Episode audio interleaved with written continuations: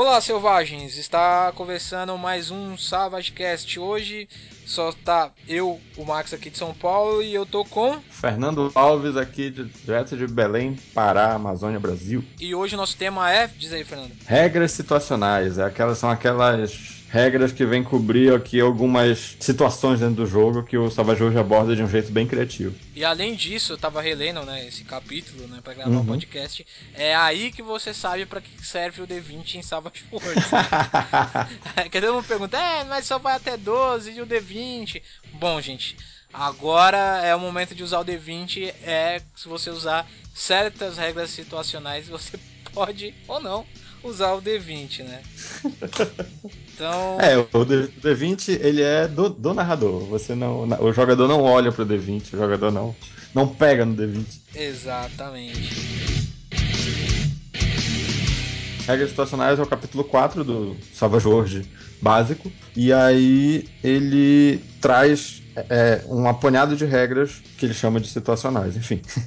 Aí eu acho que seria legal a gente falar um pouco quais são essas regras que vão vir que a gente vai abordar. Claro, algumas a gente vai abordar com mais, com mais detalhe, outras com menos detalhes. O que tá aqui no livro, logo no começo, que ele faz um resumo de cada um, eu só vou ler, falar quais são elas, né? Tem a regra situacional de aliados, batalhas em massas, conflitos sociais, interlúdio, medo, perigos, perseguições, regras de ambientação, tarefas dramáticas, veículos e por último, viagem. Exatamente. E aí ele vai abordar tudo isso, trazendo, na verdade, ele traz, para cada um desses, ele traz um, um, mini um mini sisteminha, né? Ele traz como, como abordar isso mecanicamente. É, eu, eu acho legal que alguns, a gente vai discutir isso com mais com mais profundidade quando a gente falar deles, mas eu acho legal porque isso mais uma vez a gente volta pro primeiro episódio que a gente defendeu, né, do porquê jogar Savage Worlds, mas de como o sistema ele é modável, né? E ele deixa uhum. isso muito claro pro, pro mestre e, e pro jogador de que você pode ou não usar essas regras e ele te indica os momentos que você pode usar essas regras. E além disso, eu acho que a, se até então o Savage Worlds ele era bastante mecânico, agora ele vai ter algumas mecânicas que te forçam a narrar. Mas a gente vai é falar verdade. um pouco disso quando a gente falar de cada uma aqui, porque tem umas mecânicas bem interessantes que que inclusive emulam uma narrativa compartilhada, né? Bom, aliados são aliados, né? Aqueles caras que acompanham o, o, cara na aventura, mas não são não são os personagens principais, né? Pois é, eu acho que o primeiro ponto para falar de aliados, e aí a, a primeira regra situacional, ele traz isso como regra situacional porque ele dá uma importância para os aliados no Savage World Sim. e é uma coisa que em outros sistemas, principalmente sistemas mais tradicionais, eles tentam evitar. A maioria dos sistemas que eu conheço é, é, que, que tem, um, um, tem uma mecânica forte, né, que é forte mecânica nesse sentido, eu vejo que eles tentam evitar os aliados. Eles tentam, olha, dificilmente eles trazem uma regra fácil, uma regra agradável, então eles geralmente tentam dizer assim, olha, o aliado ele vai, pode, ele pode existir, mas ele é exceção. E o Savage World não. Ele é o, é o, o jogo que ele diz assim: aliados, ótimo. Se, se, o grupo tem aliados, se o grupo precisa de contratar mercenários, se ele precisa é, é, trabalhar junto com a milícia da cidade, o sistema vai te ajudar, o sistema vai, vai ser fácil e vai ser divertido. Sim, eu, eu acho legal porque assim, a, a, o livro incentiva que os aliados, quem controla os aliados são os jogadores, né? Não é em o, combate. É, em combate não é o mestre. Porque geralmente o que acontece? O que eu sinto muito nos sistemas tradicionais é que o que? O, nem o mestre quer colocar muito aliado, porque na hora do combate vira uma puta de uma bagunça, né? É mais uma responsabilidade para ele, né? E o cara já tem, o cara já tem os monstros para ficar contando ponto de vida. É, já tem um, um, um, já tem que controlar as iniciativas e entre outras coisas. E aí o cara não quer o aliado. Então eu já me peguei várias vezes narrando outros jogos e tipo na hora do combate o aliado sempre tipo se engaja em combate com algum outro monstro genérico que não estava previsto no encontro. Eu falo, ele ficou Vira lá narrativo, e... né? Fica narrativa, não Exato, tem mecânica pra É, exatamente.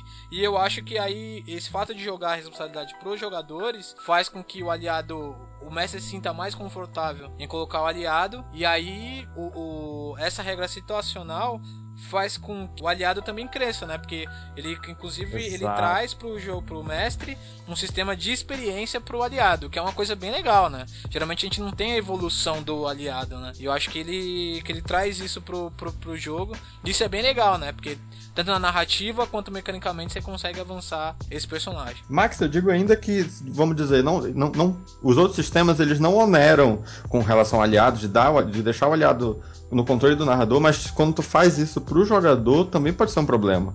Porque o jogador já tem que lidar mecanicamente com o personagem dele, que talvez seja complexo. Falando aqui diretamente de D&D mesmo.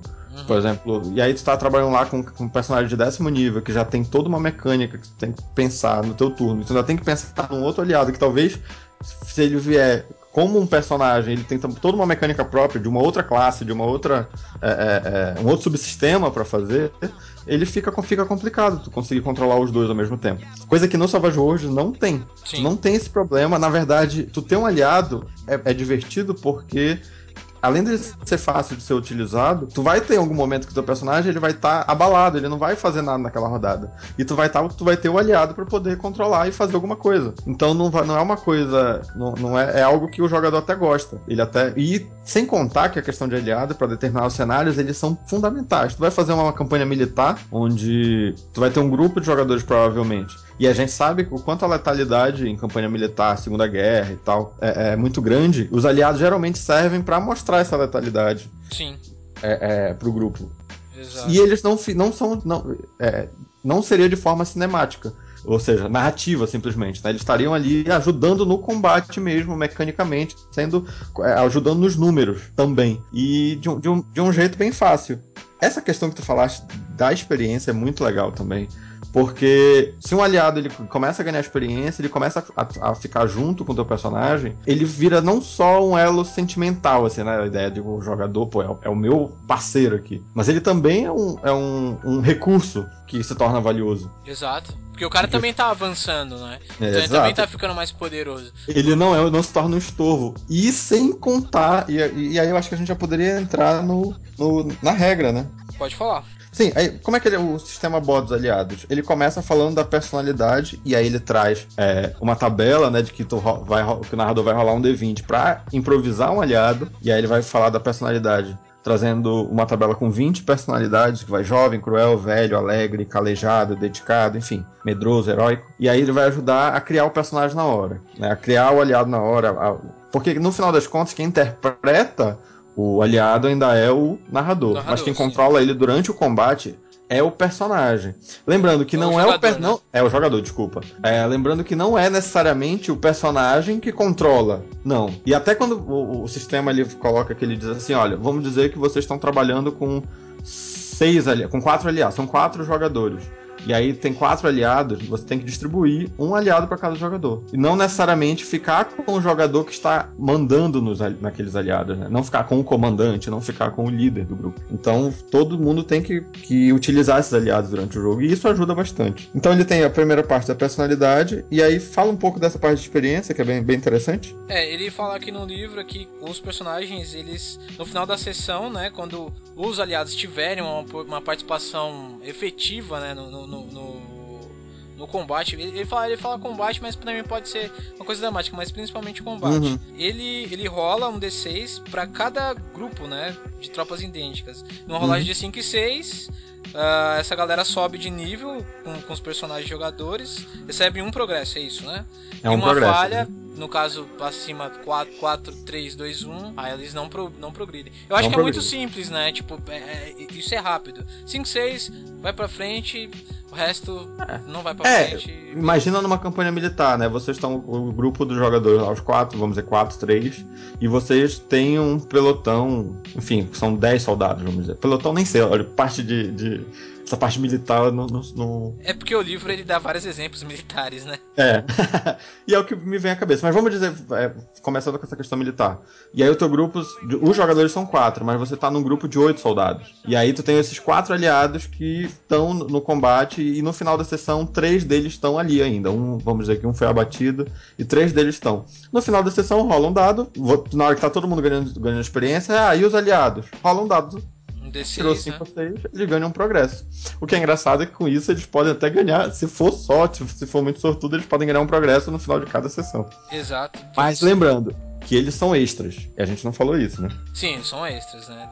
Isso é bom, isso é bom lembrar. Eu, eu acho que, bom, só pra lembrar pra galera, isso tem no, a gente falou no, no primeiro episódio, mas vai que é a sua primeira vez aqui. Cartas Selvagens são os personagens que, que são importantes pro jogo mesmo, ou seja, NPCs realmente que vão fazer a história andar e os personagens jogadores, né? E os extras são todos os outros que não é que eles não sejam. Eles não. Eles são mais acessórios, né? Eles não são o, o mais importante pra, é, pra história. Eles são os normais. É. Os personagens jogadores e os, os outros são os outros importantes são personagens especiais, né? Exato. Os heróis então, eles, ou alguma coisa. É, os heróis, os vilões, os, os personagens principais da trama. Então, o, os seus os aliados eles vão ser sempre extras. Tu não vai controlar, tu não vai controlar em combate um ou outro carta selvagem. Até porque seria muita apelação. Na verdade, tem uma vantagem lendária que te dá um, aliado carta Pô, selvagem. Mas é uma vantagem lendária, né? Se chegar no lendário. vai chão. É, até lá tu já tá bem acostumado com o teu é. carta selvagem. E aí é legal isso. Aí tem. E eles tem, traz também aí a regra de munição, né? Que aí é, também é algo muito simples, né? É muito alto, alto, baixo e zerado. Sim, depois de cada luta a munição cai um nível, né? Isso. Simplesmente. É interessante, por... e, aí, e aí que eu digo, ele é bem abstrato, né? Ele é uma coisa assim, olha, tá com um nível médio de munição. Terminou esse combate aqui, o teu, o teu aliado vai estar tá com, com um nível baixo. E aí não tem complicação de ficar contando munição, não tem complicação de ficar. E não tem também, não é, não, não é tão irreal a ponto de nunca acabar a munição. Exato. Então é um equilíbrio nisso. Ainda mantém. Não fica um microgerenciamento do aliado. E aí, por último, ele traz, tipo, dois exemplos zinhos aí de, de, de, uns aliados típicos, né? É dois uhum. soldados, um soldado mais raso e um soldado calejado. Ele dá os dados ali, a ficha rápida de, de cada um. Acho que é mais pro cara, né, ter uma noção rápida ali, tipo, o cara, os personagens chegam lá, o cara abre no livro e já tem aquele personagem pra, sim, sim. pra poder usar, né? É o aliado padrão, né? Um soldado e um soldado mais forte, um soldado calejado. Tu percebe que o soldado ele é tudo na média, né? Agilidade D6, espírito D6, força D6, só a astúcia dele que é D4. Mas geralmente ele tá tudo na média. É, até pra, pra não desequilibrar muito o jogo, né? Porque Exatamente. de repente o cara coloca muito aliado e aí. E aí isso pode desequilibrar o jogo. Eu acho que a gente, a gente só, só tem que fazer, recapitulando aqui, fazer o seguinte. Por que que. Uma coisa que a gente não falou, e o sistema que, vai, que, que faz diferença no sistema. O sistema ele não é um sistema que tem um paradigma do, do encontro combativo. Então, ele até tem um sistema, ele até tem um, um, um, uma forma de tu calcular o, o, a força dos, dos oponentes, né? Para saber se ele está de acordo com a força do grupo, mas ele não encoraja o grupo a usar essa regra. Isso ele vai falar lá no capítulo de narração. Uhum. E por quê? Porque ele diz: olha, o, os, os encontros é, que vão acontecer no, no, jogo, eles devem ser de acordo com a história. Se tu entra num covil do Goblin e lá é um covil de Goblin, que tem muito Goblin, vão ter 50 Goblins, e vocês são três personagens, vocês vão ter que lidar com isso de alguma forma. Não espere que porque vocês são três personagens experientes vão ter a quantidade de Goblins ideal para vocês. Então, e aí é uma forma que ele diz: olha, se vocês não conseguem enfrentar aquele problema, é, o grupo, o grupo tem que buscar outras formas. E uma das formas é contratar mercenários, é buscar aliados, é voltar para a cidade, pedir ajuda pro, pro, mim polícia local, é, voltar para a cidade pedir ajuda do, da cavalaria do Lorde, é, ir no, voltar com, com o general e pedir reforços. E aí como é que tu vai lidar com isso? Vai levar aliados pro combate. E o que, é como Sim. é que o aliado funciona? Ele é um extra, né? Ele é um extra uhum. que vai agir na carta o, no, antes do combate. Eles, a quantidade de aliados são distribuídos igualmente para cada pros jogadores. Então, se nós temos seis aliados e três jogadores, cada um vai cuidar de dois de dois. E quando é que eles vão agir? Na mesma carta de ação do, do jogador. Então não tem complicação. Chegou a tua carta de ação, a tua vez. E aí dos teus aliados que estão controlando.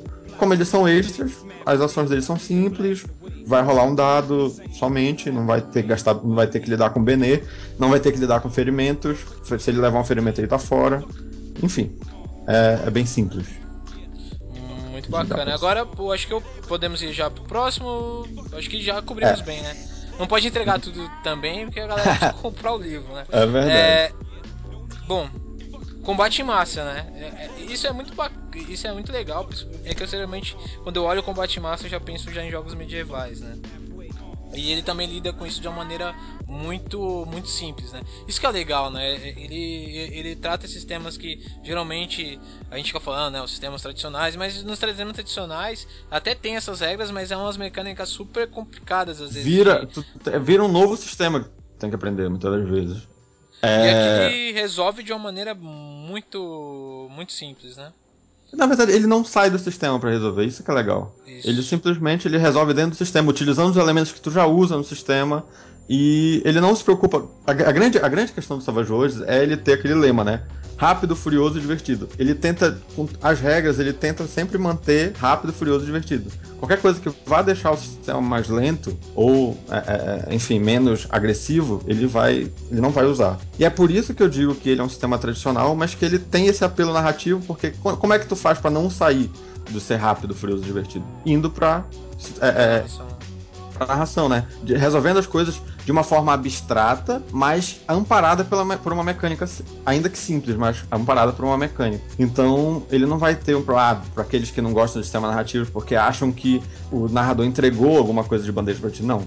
Aqui tu vai ter uma mecânica. Ela vai ser simples e tu vai desenvolver cada. cada ela vai ajudar a desenvolver uma cena grande com uma simples rolagem. Mas tu ainda vai ter que trabalhar é, com recursos, ainda vai ter que trabalhar com, com rolagens, com decisões. Então essas mecânicas geralmente estão envolvendo isso. Mas de uma forma é, mais simplificada possível e que funcione. Lembrando que ele é genérico, né? Então ele vai trazer situações tentando abordar, é, as regras vão tentar abordar diferentes gêneros. E aí, para cada gênero, tu pode fazer adaptações para que ele funcione melhor com aquele gênero. É, no, no caso do, do, combate em massa, tipo, ele, ele fala que o seguinte: você pega o exército maior, coloca 10 marcadores, e o outro exército recebe mais ou menos ali um. Aí, aí é uma parte bem abstrata, né? Tipo, um pouco menos do que isso. Ele, aqui no livro ele usa 7 como exemplo, mas aí depende muito da narração, de como tá dando a história, se o exército é grande ou pequeno, e aí isso isso é uma parte que é bem abstrata. O mestre que vai definir, que vai acabar definindo isso. A princípio, você para preparar o combate massa vai precisar desses dois elementos, que aí você já vai pegar lá as fichas que você já tá usando para os é, e vai usar para isso. Então, ou seja, você não vai precisar de, de nada, nada de novo, como você disse, nada que esteja fora do sistema, que um elemento que você não esteja acostumado. Você só vai usar ele numa mecânica diferente, né? Ele dá 10 pro, pro, pro exército maior, né? E você tem que dar uma quantidade de fichas equivalente pro menor. Então, se o menor é metade do tamanho do maior, você ganha 5. Se ele é um terço, é, menor do que o exército maior, você ganha 3 fichas. Se ele é equivalente, os dois ganham 10, enfim. Exatamente. Aí vai para uma questão de porcentagem. E aí essas fichas vão determinar, o que, é que elas vão determinar? Elas vão determinar a dificuldade, né? Exato. Vão, e vão determinar também o tamanho do exército. Exato, e aí conforme vai o, as pessoas vão morrendo durante a batalha, né? Vai se perdendo ficha também, né? Uhum, e como é que funciona a batalha? Pois é, a batalha, ela é resolvida basicamente com um teste de conhecimento, da perícia conhecimento de batalha. E aí essa, essa perícia é, uma, é um teste resistido de conhecimento de batalha de um general, de um comandante de um lado do, do, do, exército de um lado, contra o conhecimento de batalha do exército do outro. Só que esse conhecimento de batalha, esse teste, vai ser modificado por diversas coisas que vão fazer diferença no combate, como os, os jogadores, os personagens dos jogadores lutando, estratégia, moral, a quantidade de fichas que tem de um lado ou de outro, tudo isso vai, vai ajudar, vai dar bônus ou penalidade para esse teste. Então, no final das contas, cada turno, cada turno de um combate de massa termina com um teste de conhecimento de batalha, com modificadores positivos ou negativos, dependendo do que aconteceu naquele Dos, turno. E os personagens, como é que fica, né? Porque você olhando assim, fica parecendo que é o mestre jogando com ele mesmo, né? Ele vai pegar dois exércitos e aí ele vai ficar lá jogando sozinho e os jogadores vão ficar olhando pra cara do mestre. E, porra, e aí, velho? E eu acho que. E aí, e aí, mais uma vez, inteligentemente, ele traz uma, uma regra situacional. É uma regra situacional da regra situacional. É, porque é, é uma regra dentro da regra. Que é os personagens dentro do. Como é que eles agem dentro do, da, das batalhas em massa. Né? É, basicamente, basicamente ele vai. Sendo que o que tu falaste é, é interessante. Porque o. Pode pensar assim, ah, o narrador vai fazer os testes, mas nada impede que o teu personagem que tenha conhecimento de batalha seja o comandante do exército. Exatamente. Ou que, os próprio, que o próprio grupo, revezando uma vez para cada jogador, jogue o lado que tá os personagens. Também pode ser sim, isso. Sim. Como é que os jogadores vão influenciar no combate? Lembrando que eles são cartas selvagens. Então, de um jeito ou de outro, eles, têm, eles tendem a ter um impacto grande de estarem participando de um, de um combate. Como é que eles vão fazer? Antes do, do final do turno, lembrando que no, só vai rolar esse conhecimento de batalha no final do turno, quando tudo já tiver sido resolvido. E uma das coisas que, vai, que são resolvidas é o que os personagens estão fazendo no combate de massa. E aí você, e aí que é legal. Cada jogador vai descrever o que o seu personagem está fazendo. Então, se eu sou um guerreiro com uma espada enorme, eu vou para o meio do exército inimigo tentando varrer a maior quantidade de inimigos. Se eu sou um mago, eu me posiciono num determinado local e tento lançar magias. Se eu sou um ladino, eu tô tentando me infiltrar entre as tropas inimigas para tentar atacar os, os oponentes-chave. E aí cada jogador vai descrever sua ação e vai fazer um teste baseado na sua ação. Então, se eu, se eu tô enfrentando uma horda de inimigos, eu faço um teste de lutar. Se eu tô atirando com o meu arco, eu faço um teste de atirar. Se eu tô lançando magia, eu faço um teste de, de conjuração. E esse teste, o objetivo do teste é conseguir sucessos e ampliações. Quanto mais ampliações você consegue, mais bônus tu dá pro teste de conhecimento de batalha e tu sofre menos retaliação. Então o que é, que é legal? O teu personagem conseguiu um sucesso no teste de lutar deles. Um sucesso somente. Ele luta bem, adiciona mais um na rolagem de conhecimento de batalha, só que ele leva 3d6 de dano nesse, nessa rodada. No, su no sucesso, né? É, só no sucesso. Então, e aí isso é legal. Eu já, eu já joguei batalha massa. Uma batalha massa. Eu nunca narrei uma batalha massa, mas eu já joguei uma batalha massa. E isso é interessante. Por quê? Porque é perigoso. O teu, teu personagem ir pra frente de batalha e tu com um sucesso ainda levar 3d6 de dano pode ser um problema grande demais. E só que se tu ficar parado, tu não vai contribuir com nada. Tá entendendo? E, e esse mais um pode fazer uma diferença muito grande. A gente sabe que no Savage hoje um mais um faz muita diferença. Sim um bônus de mais um, um bônus de mais dois já faz uma diferença bem maior. Então, fica aquela questão, olha, guerra é o inferno, como diz o ditado. Sim, com certeza. então, a gente tem que, tem que ir pra cima. E aí, se tu conseguir ampliação, tu dá bônus de mais dois, leva menos dano, até que duas ampliações tu consegue manter o teu bônus de mais dois no, no teste final para cada personagem, lembrando disso, e não leva dano. Exato. E aí, se você falhar, toma 4d6 de dano na cabeça. Toma 4d6 de dano e não contribui com o teste de conhecimento de batalha no final. E aí, basicamente, essa é a participação dos jogadores. E aí é bem abstrato mesmo. É o que você vai descrevendo o que o teu personagem vai fazendo, faz a rolagem. E no final do turno, ainda tem. Aí, aí no final do turno vai acontecer a rolagem é, de conhecimento de batalha para definir o que aconteceu com o exército, né? Exatamente. Com todo com, com, o combate inteiro. É, porque nesse caso, o que é importante pro que tá acontecendo, né? É o, a, o embate entre os exércitos, né? Nesse sentido, uhum. os personagens são realmente coadjuvantes ali do que tá acontecendo. E ali também uhum. vai falar um pouco de munição munição, né? Sobre como controlar a munição, né? Também de forma bem abstrata, né? Tu não vai contar, ele só, só pede, só manda rolar uma quantidade de 2d6 ou 3d6 e tirar da munição, dizendo que teu personagem gastou aquilo, se ele estiver usando arco e flecha, por exemplo. E, e o que é legal, os dados vão, vão te dar um, o que aconteceu, mas como aconteceu é você que vai descrever, né? Exato. Você é o narrador. Então, ah, o meu personagem conseguiu uma ampliação, então ele, ele adicionou mais dois na rolagem, que é um bônus muito bom. E levou 2d6 de dano, então agora é hora de narrar como aconteceu. E você tá livre, você pode escrever o teu personagem lá passando por diversos inimigos e ao mesmo tempo que espadas chocam contra a armadura dele. E, e, aí a descrição do turno, o turno, como ele coloca, o turno pode ser uma hora, um dia, um, uma semana, dependendo do tamanho da batalha. Então, e aí é a, é a hora do teu personagem, de tu, a partir da descrição, brilhar, né? É, é bem, bem legal. É bem legal mesmo. Tu ainda tem modificadores de moral. Certo. Se tu tiver menos marcadores do que o inimigo, tu vai receber penalidade. Se o exército tem é formado por personagens destemidos, ou seja, robôs, mortos-vivos, eles têm bônus. E conforme você vai perdendo os, os tokens, os marcadores, você também vai tomando penalidade moral, né? Uma penalidade no teste final. E também tem questão se tu tem artilharia, se tu tem suporte aéreo, se tem, seu terreno é bom, se os personagens estão bolando uma estratégia legal, tu pode dar bônus para pro teste final. Então, ah, se vocês decidiram como os, os, é, os 300 Espartas resolveram funilar o exército inimigo, então, ah, poxa, legal, vocês vão ganhar aí mais dois no teste de conhecimento de batalha final por causa que vocês têm o terreno a favor de vocês. E, enfim, tem toda essa questão que são, de, são coisas abstratas. E no final do turno, cada jogador, cada comandante, né, vai rolar o teste de conhecimento de batalha. Para cada sucesso em ampliação é um teste resistido, tem que tirar mais do que o outro. E para cada quatro que tu tirar acima do que ele tirou, é uma ampliação. Para cada sucesso em ampliação que tu, que tu conseguir, tu tira um, um, token do exército inimigo. E aí assim, ou seja, se você causar o dano, entre aspas, no exército inimigo. E se o teu exército inimigo tá levando dano, ele aí tem situações que tu vai fazer um teste também para ver se o exército não se dispersa, enfim, tem todas essa, essas nuances. E tem, um, e tem dois exemplos, né? Não. Tem, tem um, um exemplo, exemplo, só. Que é o de uma invasão, invasão à Terra. Alienígena. Exatamente. É bem legal. Que é, que, é, que é bem legal. Bom, eu acho que dando continuidade, é, a gente agora entra num, num, numas mecânicas que eu acho bem interessante, que é, a, pô, é uma mecânica bem narrativa, né? Que é conflito social. É bem bacana para quem tá pensando em adaptar Game of Thrones. Tem gente adaptando o vampiro aí, né? Pro, o, o vampiro do Storyteller pro Savage Worlds. Enfim, esses cenários que são mais políticos, né? Mais... Exato. E aí funciona bem bacana, né? Pra quem tá buscando isso.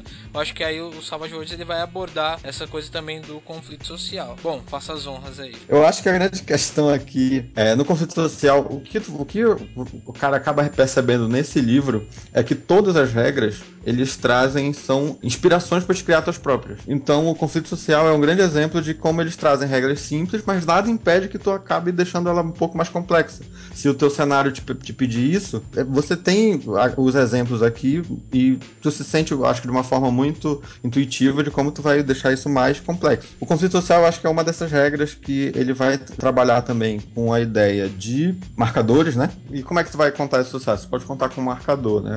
Porque a minha ideia era muito pensar nessa, nessa questão dos marcadores.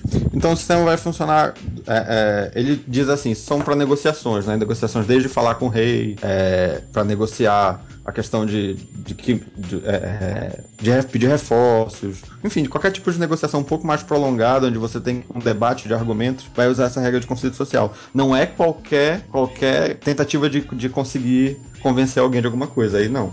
Tem que ser uma coisa, é uma coisa mais longa, né? Uma coisa que exige uma conversa um pouco mais elaborada um julgamento. Né? Exato. Eu fico imaginando um julgamento aqui também e tal. Pra, deve ser muito legal quando você vai pro, sabe, algum jogo que tem alguma cena dentro de um julgamento, advogado, essas coisas. Eu acho que a mecânica funciona muito. Embora ela funcione de uma maneira rápida, mas eu acho que você, como você falou, você pode modificar ela e alongar ela, caso tipo isso seja uma cena que precisa ser longa, né? É, mas uhum. ele dá o exemplo de três turnos, né? É, ele diz assim: o, o conflito social vai ser três rodadas. A cada rodada, cada lado ele vai é, é, fazer os seus mostrar o seu argumento. Ou eu dividi em três turnos. Então, nesse turno, qual é o teu argumento nesse turno? Ah, meu argumento é o seguinte, e depois disso você faz uma rolagem de persuasão. É, pra, aí tu conta quantos sucessos e ampliações tu fizeste naquela rolagem. E eu digo que tu usa os marcadores. Ah, eu consegui um sucesso e uma ampliação. Ganho dois marcadores, coloco aqui nesse turno. O oponente, né? Aquele que também. O oponente pode ser o próprio rei, ou pode ser num julgamento, dois advogados debatendo um com o outro. Sim. É, ele, ele, ele ele pode fazer, se for, se for um, um, alguém do conto do personagem. Se não, tu só vai, faz três rodadas, faz três testes e vê a quantidade de sucessos que tu conseguiste. E no final do, dessas três rodadas, tu compara com uma tabela. E aí, pra, se tu tiver mais sucessos, tu consegue mais do, do, do que tu queria, tá, tava negociando, né? Exato. Tu acaba conseguindo, por exemplo, se tava querendo tropas para te ajudar numa guerra, se tu conseguir um ou dois sucessos é, apenas, o alvo ainda não tá totalmente convencido, mas ele prefere te ajudar só para não ter mais um problema. Exato. Então ele vai te ajudar o minimamente possível. Mas enquanto se tu conseguir cinco sucessos ou mais no final, então ele vai acabar te dando uma tropa inteira, ou te dando exatamente o que tu pediu, até mais. É, conseguiste convencer ele completamente do que tu queria. Então ele vai fazer isso. É, ele diz aqui que vai ter, basicamente, o que já é esperado. É, modificadores, né? Se tu conseguir um argumento muito interessante que conseguiu desarmar a, a oposição, ou aquele que tu tá tentando convencer não tem como negar isso, tu vai ganhar um bônus de mais dois. Se o teu argumento for muito ruim, ou tu cometer uma gafe, tu vai ter um, um, um, um menos dois. E aí ele vai aí dizer também que se tu tá trabalhando ali num, num, dentro do, dessa tua negociação, tu tá trabalhando com coisas de conhecimento muito específicos, tem que tomar cuidado porque tu tem, tu acaba ficando limitado pela tua perícia de conhecimento que ele fala. Então se tu tá lidando ali com uma batalha de advogados, então tu tem conhecimento em direito baixo, vai te diminuir o teu poder de persuasão. Então não basta ter persuasão alta, você vai ter que ter conhecimento também em direito, por exemplo, alto para poder debater com algum um cara, né? É, com outro advogado, por exemplo, sobre direito. E aí, basicamente, é esse. O conflito social é isso. Três rodadas, faz vários testes, argumenta, vê, conta a quantidade de sucessos e, e resolve, né? Basicamente é isso. É bem, é bem simples, mas é, é bem efetivo. É ludicamente falando, né, pro jogo. Você tem uma disputa de verdade, né? Não é só um teste resistido. Você tem um, algo mais e, e uma gama maior para trabalhar de e, e falhas, né? Exatamente, não é só uma jogada vai definir. Não. É a jogada, um, um, argumento, uma jogada, um argumento. Me lembra, me lembra. Essa, esse daqui, na verdade, me lembra bastante o desafio de perícia do DD 4 e um pouco do das tramas do. É trama o nome? Esqueci, do Game of Thrones. Game of Thrones. Tem um sistema. Cara, eu tenho, mas eu não li. o Game of Thrones tem um sistema só de desses conflitos sociais que é um combate lá também. E, e é isso que eu te falo, tu pode pegar o do Game of Thrones e adaptar para cá. Ah, não vai. Pode dividir as perícias em persuadir, blefe, porque só tem uma perícia de, de convencimento no Savage Worlds, que é o persuadir. Então, ah, pro teu cenário isso não é suficiente, tem, tu quer, quer tornar isso mais, mais, mais detalhado, divide, pode fazer testes. A gente tem uma, é uma regra de inventação que fala sobre isso. Então... É verdade. É, depois a gente vai lá pra frente. Mas é, é isso. Sempre, sempre, sempre há um caminho, assim. ele, ele consegue ser bem, ser, ser bem genérico.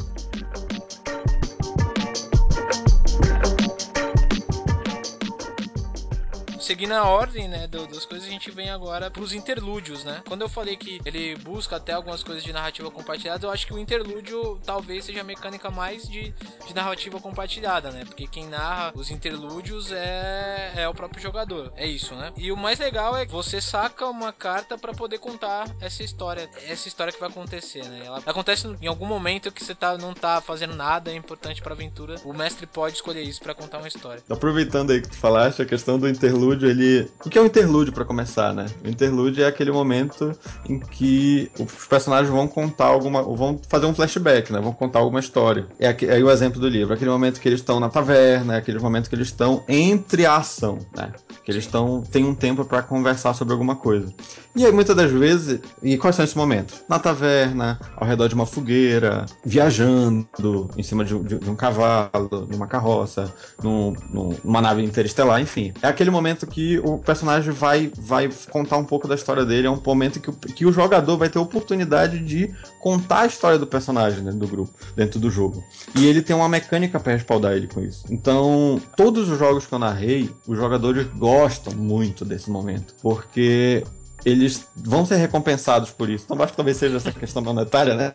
É, sim. Eles vão, ser, eles vão ser recompensados por isso, mas ao mesmo tempo eles aprenderam a gostar disso. Eles aprenderam, pô, é o momento que eu vou poder. Tanto é que quando essa regra me respalda no sentido de os personagens chegam, os jogadores chegam e dizem assim, olha, tá aqui meu background. Tem jogador que traz as três páginas do background dele. E eu digo assim, não, cara, calma. Só me diz a motiva o conceito e a motivação do personagem, a motivação principal dele. A, a tua história vai acontecer dentro do jogo, tá entendendo? Não, tu vai construir o teu personagem, o teu personagem vai aparecer dentro do jogo porque tem uma mecânica que vai ajudar nisso. E aí o interlude é essa mecânica, que o teu personagem vai poder contar a história dele, vai contar uma coisa que aconteceu com ele. A mecânica ela te incentiva ao melhor. Ela te sugere a puxar uma carta do baralho e como a gente já falou da outra vez, o Savage já usa um baralho na iniciativa, é um baralho normal de 54 cartas. Então tu vai usar esse baralho que tu usa no combate, vai usar aqui no interlúdio. Como? Vai embaralhar ele, puxar uma carta e olhar só pro naipe dele. E aí o naipe vai te dizer sobre o que o teu personagem vai falar naquele momento. Então tem uma tabelinha no livro que vai dizer, olha, o naipe de paus, se pegou um naipe de paus, teu personagem vai contar uma história sobre tragédia. E aí ele dá um exemplo daqui. Escreva uma narração de tragédia, infortúnio no passado do herói, apresentando complicações, algum pode ser algum segredo sombrio, alguma coisa assim. E aí ele vai dando essa, essa ideia. Por quê? Essa mecânica é exatamente para ajudar no improviso. Ah, eu, narrador, eu cheguei aqui, meu personagem tá uma folha em branco, eu ainda não sei nada sobre ele. Então, sobre o que é que eu não sei nem sobre o que eu vou falar. Puxa a carta, olha olha lá e diz, pô, que tal falar sobre uma tragédia? E aí tu pode dar tempo pro jogador pensar um pouquinho e ele vai contar uma história sobre tragédia. A espadas é vitória, copas é amor e ouros é desejo, algo que ele quer. Basicamente é isso, é bem genérico. O blog do narrador de Savage World pegou e detalhou isso. Ele já pegou o, o, essa regra de interlúdio e fez um interlúdio que considera o número da carta também, para ajudar nesse improviso. E aí, é, e aí o, narrador, o, o, jogador pode fazer dessa forma, ou ele pode simplesmente, eu, eu permito que ele. Não, eu quero falar, eu já não vou puxar carta, eu já quero falar sobre uma coisa. E aí ele descreve, fala sobre isso. Os outros jogadores podem interagir com ele também. E eu, eu faço com que isso conte como interlúdio, porque é bem legal. Quando alguém conta uma tragédia, o outro vai contar uma tragédia também. O, alguém conta, né? É uma coisa natural até na, no, no, numa interação social na vida real. Exato. E aí depois disso, foi uma perda de tempo, de vamos dizer. É, é, Mecanicamente falando. É, não, porque no final tem uma recompensa. O mestre pode dar um Bene ou uma carta de aventura, né? Não, quem escolhe quem é escolhe... o jogador. Quem escolhe é o jogador, é verdade, tá aqui. Ele escolhe, né? Ele escolhe. E aí ele escolhe ganhar uma Benê, né? Uma, um Bane, no, no, caso. Ou ele pode escolher uma carta de aventura, puxar uma carta de aventura nova e poder usar uma carta de aventura, uma outra carta de aventura. E aí de carta de aventura a gente vai falar no final só um pouquinho. Mas a carta de aventura, ela é um recurso que vai ajudar o personagem a controlar a história também. E geralmente os jogadores fazem a opção para ou puxar uma carta de aventura. Mas já vi acontecer também do pessoal precisar de Benê e fazer um interlúdio. Ou de fazer um interlúdio. E usar o interlúdio, mas para ganhar Benê, não para ganhar carta de aventura. E aí ele traz também um exemplo de interlúdio no, no livro. É atravessando Marte, que é numa nave e tal, mas uhum. você só vai saber isso se ler o livro. A gente não vai, né? Não é uma não. coisa que não é uma audio leitura do livro. Então, beleza, agora a gente vai entrar. É, vamos falar um pouco sobre medo. O Felipe acabou de, de chegar, né? Ele entrou para poder também dar os pitacos sobre as regras situacionais.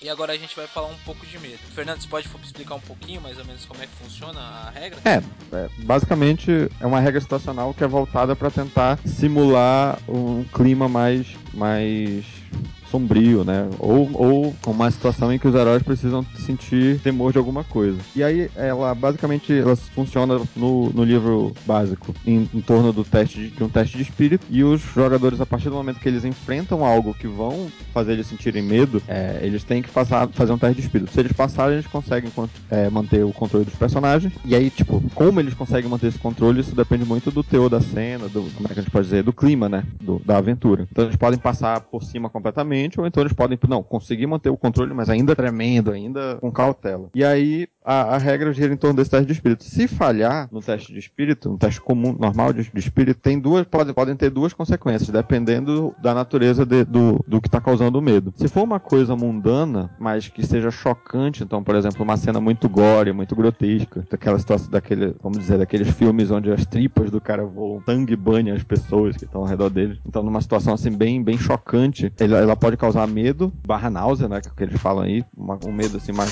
mais náusea, que que pode acabar deixando o personagem abalado e ele precisa fazer um teste de vigor para não levar fadiga. Então ele acaba vomitando na hora, enfim. É uma, aquela, uma situação meio dessa. Ou se a situação for mais sobrenatural, se for uma situação onde, onde ele acaba vendo uma criatura muito aterrorizante, de uma forma que o próprio, o próprio cérebro, a própria mente dele tenta negar aquilo, aí já vai pro terror. No terror, ele precisa fazer uma rolagem, se ele falhar, ele vai ter que rolar na tabela de medo. Que aí a gente vai trazer o D20. De volta, né? É, que mais uma vez o D20 aparece. E como eu tinha falado antes, na verdade, me corrigindo, talvez aqui, eu não sei quem faz essa rolagem, se é o narrador, se é o próprio jogador. Mas é, é, tem um detalhe ainda que, acho que, é, no, por exemplo, no bestiário do Companheiro de Fantasia e no próprio bestiário que vem no final do livro, algumas criaturas já dizem, olha, medo, ele já tem uma característica lá e algumas delas dão penalidade. Então, olha, esse, se os personagens virem esse monstro aqui, ele vai ter que fazer um teste de medo com menos dois. Então, tem lá, medo menos dois, menos menos, menos 4, menos, menos 1. Então, criaturas muito horrendas dão penalidade nesse teste de medo. E quando tu vai rolar na tabela de medo, essa penalidade vira um bônus. Por quê? Tabela de medo, quanto maior o resultado no D20, pior é pro personagem. E aí você usa essa, essa penalidade do monstro para as duas rolagens, tanto pra, pra rolagem que você vai fazer de espírito, Isso. quanto pra rolagem que você vai fazer na tabela de medo? É, exatamente. Tipo, então, quando ele vai fazer um teste de espírito, o monstro tem. Olha, um, um, um, um monstro que tenha medo menos 2. Por exemplo, o fantasma.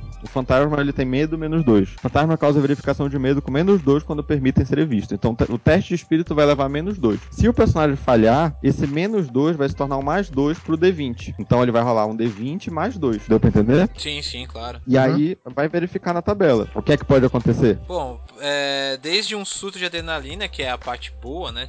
a parte boa, entre aspas, ter medo, né? Que ele ganha mais 2 em todas as rolagens de característica e danos da, na, em sua próxima Aí continua, ele pode entrar em abalado, apavorado, ele pode adquirir uma fobia menor, maior, e aí até chegar a ter um ataque cardíaco e morrer com medo, né? Morrer de medo, acho. Morrer de literalmente. Tem que, tem que, tirar 21 ou mais no D20, ou seja, só com, com criaturas que, que dão penalidade. Nunca, pelo menos comigo, nunca aconteceu de um personagem morrer ainda. Não, não...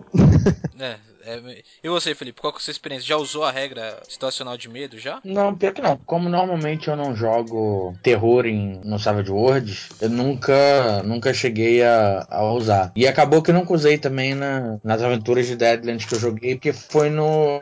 Eu, joguei, eu só joguei no sistema antigo, né? Ah, é verdade, tinha falado disso. Eu já usei, só que por incrível que pareça, da, da... eu me lembro, na verdade, foi a última vez que eu fiz o personagem acabar encontrando umas criaturas mutantes, assim, uns lobos cheios de tentáculos e tal, bem grotesco, assim, meio. Bem hentai, deformado. Né? não, eles eram meio deformados, eles não eram pervertidos. E aí eles eram meio deformados, os tentáculos saíram das costas deles. Assim. E aquela cena pra eles foi meio, meio chocante. E aí eu pedi um teste de medo e um personagem falhou, só que ele acabou tirando 4 no D20 dele. Que fez ele ficar com surto de adrenalina. Então acabou que foi bom pra ele. De adrenalina é como se ele tivesse lá num Coringa, ele ganha um bônus, né? Igual o do Coringa. Bom, e quer, alguém quer acrescentar mais alguma coisa? Eu acho que a única coisa que ele fala aí é essa, essa questão de acostumando-se, né? Que ele fala que tem, ele dá uma, uma dica aqui de mostrar que algum, certas coisas ao passar do tempo já não vão causar tanto choque como num apocalipse zumbi. Ver, ver zumbis depois já, já se torna normal e não precisa mais fazer teste. Eu acho que é isso. É uma, é uma regra bacana, eu acho bem simples, né? Mas bem interessante para imprimir mecanicamente medo dentro do jogo poder usar.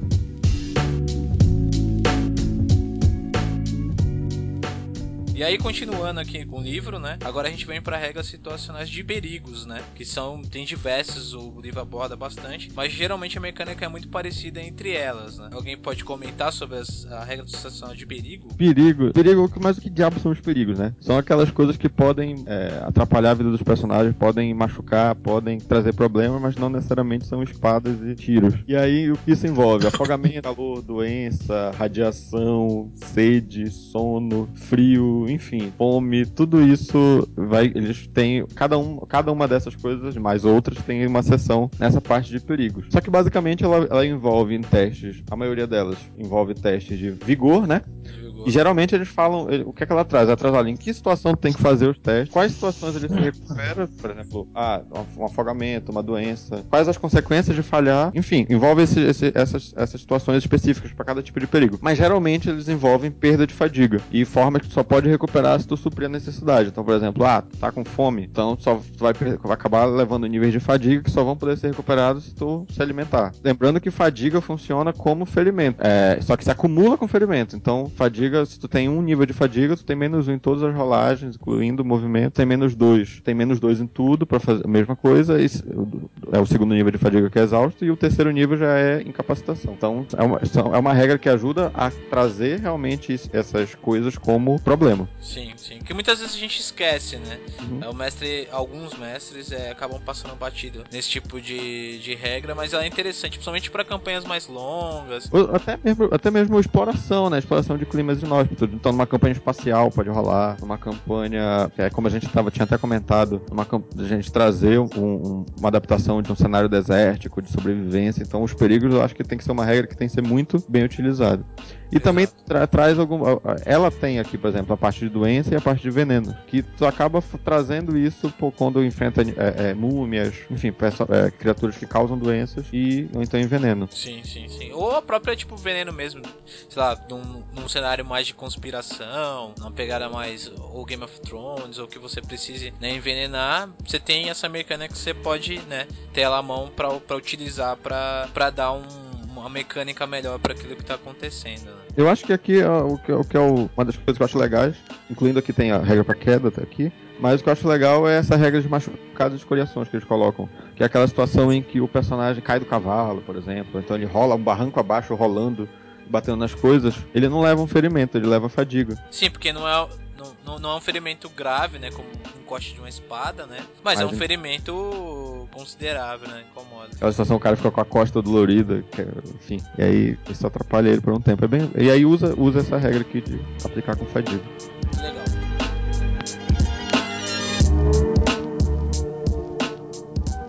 Bom, é, a gente só deu uma passada passada sobre, sobre essas regras. E aí, continuando no livro, a gente tem agora uma, uma regra que é um, um pouquinho mais detalhada. O Fernando vai, vai explicar um pouco melhor. O Felipe vai fazer os, os comentários aí. Que é as regras de perseguições, né? É, como, é que elas, como é que elas funcionam, as perseguições? Quando você quer fazer uma perseguição em, em Savage Worlds, Fernando? É, cara, eu acho que isso é um tema para começar, eu acho que é, um, é, é um, uma regra que agrada muito, pelo menos até agora, que muitos sistemas têm dificuldade de, de abordar, de fazer um, uma coisa bem fluida e eu, eu, acho que é uma, é uma das cerejas que o Savage World traz. Eu, eu, ia falar exatamente isso. É uma das, é uma das regras opcionais que eu mais gosto do sistema. É, Felipe. já, já usaste elas então bastante ou não? Eu acho ela. Cara, na. Acho que na primeira sessão que eu mestrei de, de Savage Worlds eu já usei. É, eu acho que é uma, é uma regra que quando eu vou em evento eu tenho que colocar na aventura. E aí. Ela é uma... funciona bem. E como é que ela funciona no caso? Ela, ela, a ideia do Savage World é trazer uma perseguição cinematográfica, né? Não é uma perseguição linear, não é uma corrida, não é um atrás do outro. É uma, uma ideia de que a perseguição ela tá acontecendo, então no meio da perseguição, então vamos imaginar uma perseguição urbana. Os personagens estão correndo, fugindo de alguma coisa, estão perseguindo alguma coisa, e aí chega um momento em que ele para, olha para um lado, olha pra... e aí de repente os inimigos puxam, pulam de trás de umas caixas e atacam ele, e ele sai correndo de novo para uma outra direção. Então é uma coisa que os inimigos não necessariamente quem tá perseguindo tá atrás e quem tá sendo perseguido tá na frente. Na verdade é uma coisa bem dinâmica, as posições, o posicionamento tá sempre mudando. Sim. Então eles tentam fazer é, uma perseguição dessa forma, bem dinâmica que, e abstrato, só que com um, um, um sisteminha que te ajuda a controlar isso de um jeito bem fácil. A grande graça dela é exatamente não ser uma simples disputa de velocidade. Exatamente. Não, tipo assim, ela não ficar presa no. Que geralmente, muitas vezes, quando você vê é, um sistema que, por exemplo, não tenha um, um, um sisteminha de, de perseguição, ele fica muito preso ali na, na cena local. Então, por exemplo, se você está perseguindo, se, se tá, você montou uma cena de perseguição dentro de um mercado. Entendeu? A cena vai se passar naquele mercado e acabou. No Savage World dá pra você, sei lá, englobar a cidade inteira nisso. Dá pra fazer as paradas bem. Bem maneiro. Dá pra, dá pra mudar muito a ideia do tempo, né? Quanto cada turno leva, mais ou menos. Pois é. Um turno, muita coisa acontece. Muita gente age mesmo. Muita coisa acontece de uma vez. E é bem, é bem legal. Tu vai definir, olha, quanto, quanto tempo passa, então, quais coisas cabem no de um turno. É completamente o grupo que vai definir, ele que vai dar o tom disso. Mas é, é, falando de mecânica, a duração da perseguição ela vai depender. Ela vai ser padrão, estendida ou o dogfight, né? Que a padrão ela vai levar 5 rodadas, a estendida vai ser 10 rodadas. Então o dogfight é quando a perseguição só acaba quando um dos lados é eliminado. Uhum. Ou alcançado, preso, enfim. Então a gente tem. Então a primeira coisa é definir isso. Depois, ah, acabou as 5 rodadas ou as 10 rodadas, o que acontece? A perseguição vai cessar. Ou os perseguidores desistem, ou os perseguidos conseguem despistar, chegam num terreno que os perseguidores não vão mais atrás deles deles, enfim, vai depender muito da explicação é, é, fictícia. O cinco rodadas tem a perseguição tem que acabar em cinco rodadas. E, e, como é que ela vai funcionar? Basicamente, é, é não são, diferente como o próprio Felipe falou de outros sistemas, não são simplesmente testes simples de agilidade, destreza, velocidade. O famoso teste resistido, né? É, não é simplesmente isso. Na verdade, você, vai, vão existir os testes que vai depender do, do, da natureza da perseguição. Então, se for uma perseguição é, em veículos, vai rolar dirigir, se for a cavalo, cavalgar, se for correndo mesmo, é agilidade, dependendo de cada veículo do, do, do envolvido. Ele faz um teste dessa, desse atributo ou dessa perícia, e para cada sucesso em ampliação, ele vai sacar uma carta do baralho de, do baralho de iniciativa. Só que isso não, o baralho não vai determinar simplesmente que, qual o horário dele de agir no, na, no, no, na perseguição. Vai determinar diversas coisas. É uma perseguição de um grupo correndo atrás do outro numa, numa cidade, como eu falei, numa cidade medieval os dois grupos vão rolar agilidade dos seus, dos seus integrantes. Então, cada um, para cada é, é, é, grupo ou integrante que consiga um sucesso uma ampliação, ele vai sacar uma carta. Então, se ele conseguiu um sucesso duas ampliações, ele vai sacar três cartas. Se ele conseguiu um sucesso, ele saca só uma carta. E se ele não conseguir nenhum sucesso, ele não saca carta nenhuma. Naquela rodada. É toda a rodada. Então, se, vamos, vamos dar o exemplo de uma perseguição de cinco rodadas. Para cada, Depois de cada um sacou a sua carta, a carta va, vale de acordo também como é na iniciativa. O dojo é o menor valor e o AIS é o melhor valor, passando pelo rei, rainha, valete, 10, 9, 8 assim sucessivamente, indo, é, em ordem decrescente. Então quem tem as cartas maiores tem vantagem sobre aqueles que têm as cartas menores, é o primeiro ponto. Então, o que é que significa naquele turno? Que naquele turno, somente aqueles que têm as cartas de valor maior vão poder atacar aqueles que têm a carta de valor menor. Então significa, ah, mas significa que o meu personagem está na frente ou está atrás? Não, isso não significa nada disso. Significa basicamente que nesse turno tu tem uma, uma janela ou uma brecha para fazer um ataque em alguém, mas isso de uma forma dinâmica. Aquele que tu tá atacando, que tu tem vantagem, ele não tem essa janela contra ti. Então, isso imaginando é, de forma fictícia, é como se fosse na perseguição. Você tá correndo e o teu o perseguidor tá vindo atrás de ti, só que tu tem vantagem contra ele. Tu consegue atirar nele, só que na hora que ele vai atirar em ti, tu se desvia e fica atrás de uma árvore, se, consegue, se joga atrás de, um, de, algum, de algum obstáculo e ele não vai conseguir te atingir naquela rodada. Sim. Então significa meio isso. É, é, vai determinar. Só podem, só, tem, só podem atacar se você tiver vantagem. E quem não tem carta, não pode atacar ninguém, no final das contas. Então é um não é não é de todo ah perdi a gente aconteceu na última sessão que eu narrei ontem inclusive uhum. Ah, teve uma hora que todos os personagens jogadores falharam nos testes. Aí ele fala, pô, a gente perdeu. Não necessariamente. Por quê? Porque o, o, o, número da carta vai definir, vai definir a vantagem e vai definir a distância que tu tá de cada, de cada um. Só que isso também de forma abstrata. Então, pra atacar, vamos dizer, se tu tiraste uma carta entre 2 e 10, ou seja, se tiraste uma carta 8, significa que tu tá numa distância longa, então tu só vai poder fazer ataques à distância. E ainda com uma penalidade alta. Se tu conseguir tirar entre um valete e uma rainha, então tu já diminuiu a distância, mas senão não vai poder atacar ele corpo a corpo. Agora, se a tua carta for um rei, um ás ou um coringa, aí tu tá num alcance corpo a corpo e pode bater nele. Então ontem foi isso que aconteceu. Ninguém conseguiu é, passar no teste, pegou nenhuma carta. Em compensação, os inimigos não conseguiram estar em alcance corpo a corpo naquele turno. Sim. Então eles acabaram só foi uma rodada em que eles é, é, é conseguiram salvar por causa disso. Eles estavam fugindo mais aranhas, elas não tinham como atacar a distância. Então vai definir essa, essa situação. Aí tu me diz assim, cara, mas peraí, como assim? Aí vamos pensar numa situação. Eu não estou a distância longa, ou seja, eu tirei um, um, um 8, mas o meu inimigo tirou um rei ele tá à distância corpo a corpo de mim e eu não tô dele, como é que é isso? Assim, cara, é porque é uma perseguição, não é parada a situação. Então é aquela. É, como aconteceu com eu narrando também, simplesmente o personagem é, é, tava, tava perseguindo um dos, dos integrantes, ele parou para tirar uma, dar uma flechada e passou atrás dele, um dos, dos inimigos, e cortou ele, deu um corte nele com uma espada curta e o cara continuou correndo cavalgando no, no, no raptor que ele tava. Então, ou seja, ele passou por ele no momento em qual ele tinha vantagem que ele não percebeu e atacou ele. E ele não tinha como revidar. É, então, basicamente, isso simula essa, essa situação. É, isso cinematicamente falando, né? Imageticamente fica bem legal, né? Fica, fica, bem, fica bem dinâmica se você narrar.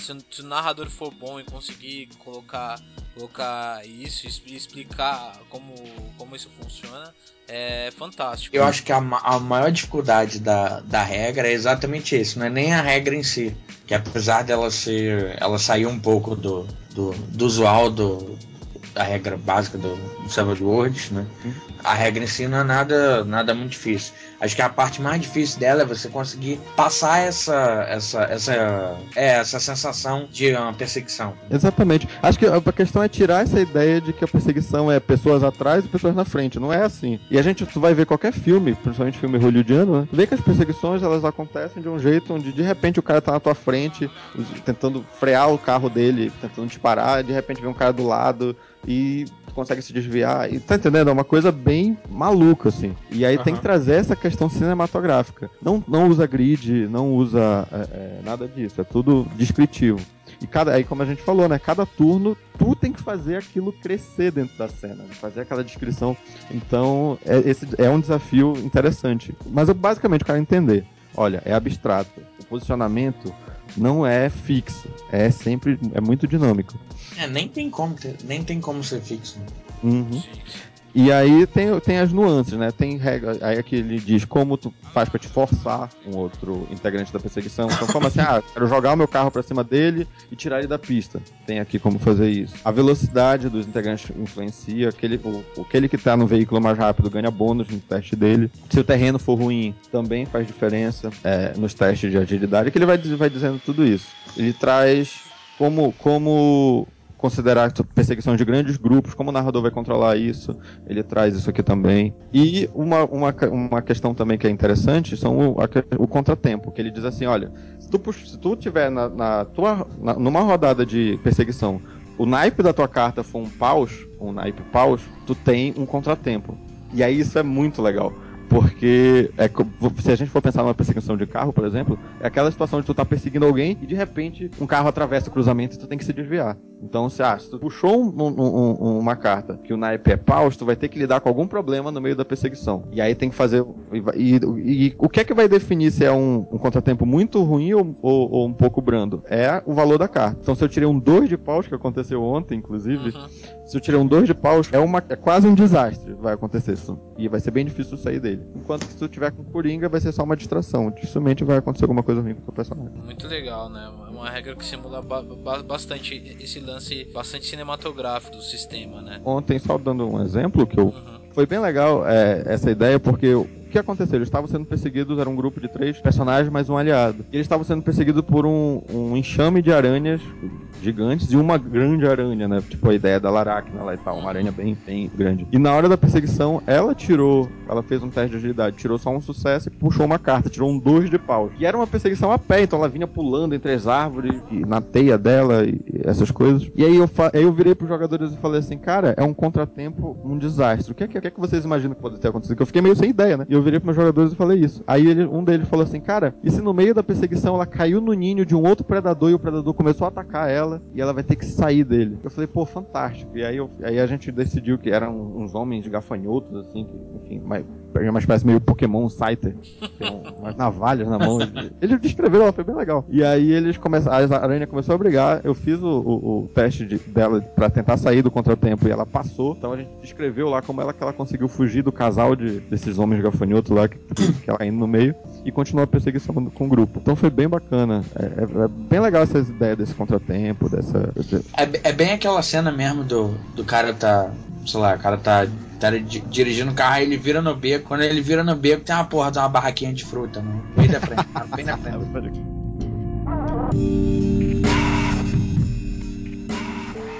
continuando, aí a gente entra já numa outra, numa outra seção das regras situacionais, que é as regras de ambientação, né? Que é umas regras que elas, elas vão servir mais dependendo da, da ambientação que você. Que essas regras que a gente já falou até agora, elas servem para você encaixar em qualquer tipo de cenário ou qualquer tipo de ambientação, né? E só que agora essas regras que, que a gente vai falar a partir de agora, elas servem para determinados tipos de enfoque que você quer dar para sua aventura. É isso mesmo? Tô, tô certo, Fernando? Falei alguma besteira? Não, não é isso mesmo com certeza. O, a, a, regra de ambientação é exatamente quando tu, elas vão fazer com que mude a, o clima da, do, da tua campanha, tua aventura. E é o teor, né? O, o, na verdade, eu diria que não é o clima, seria o conteúdo. Elas vão mexer diretamente no conteúdo do que vai ser jogado. Então, ah, eu preciso de uma campanha mais perigosa, mais letal. Eu tenho uma regra de ambientação para deixar o, o, dano mais letal. Ah, eu preciso que tenha mais, mais perícias, que aquelas perícias muito generalistas não funcionam no meu para esse tipo de campanha que eu quero fazer. Então, tem uma regra que, enfim, várias regras que vão ajudar exatamente a, dependendo do teu cenário, dependendo do teu tipo de jogo, do, do, do, da proposta do teu jogo, elas vão contribuir para deixar ele mais próximo do que tu quer. Inclusive tem cenários que usam regras dessas já por,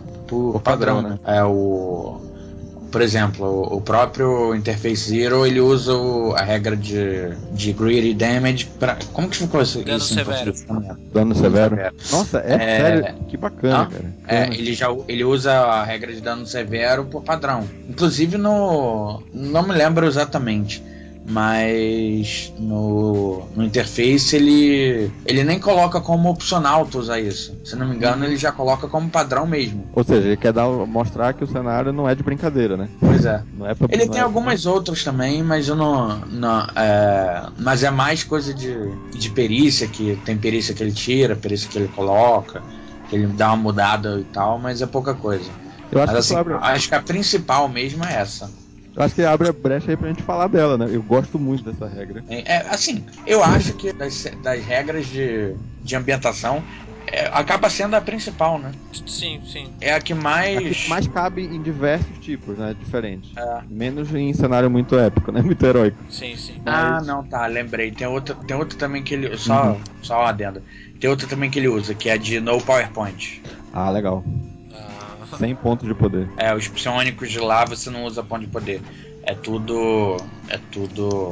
Só, você pode só dar penalidade teste, é. é. Então vamos fazer um caminho meio inverso diferente do que tá no livro. A gente já tá falando bastante dessa regra que talvez seja a mais importante do, da, das regras de ambientação, então vamos falar de dano severo. Como é que funciona? Cara, o, a, o que é legal do dano severo é que ele vai trazer, como o, a gente já, já comentou, ela vai trazer um alto grau de letalidade. Então, um, um, um ataque, um ferimento que o teu personagem leve pode ser consequências gravíssimas, não simplesmente ele levar, ele, ele levar penalidade. Mas ele, num ataque, mesmo que ele não fique capacitado, ele pode perder um braço, ele pode perder eh, uma perna, pode perder uma costela, enfim, pode acontecer coisas bem. Qual é a ideia? Eu, no livro, ele traz a. Ele diz assim, que ela, é, ela foi pensada para cenários militares mais realistas, né? Uhum. A ideia de que, olha, qualquer um tiro pode ferrar com a tua vida, mesmo que tu não caia, mesmo que tu não desmaie, mas ele pode danificar tua tua perna para sempre. Então o que acontece? O Savage World, toda vez que o teu personagem fica incapacitado por ferimento, ele tem que rolar na, na tabela de lesões. Isso. E aí ele tem que fazer um teste também de vigor para saber se essa lesão que ele vai rolar. Ele vai receber uma lesão. Primeiro ponto. Ele ficou incapacitado, ele vai receber uma lesão. Aí ele tem que fazer um teste primeiro para saber se a lesão é permanente ou ela é temporária. Porque essa lesão, exatamente, no braço, na perna,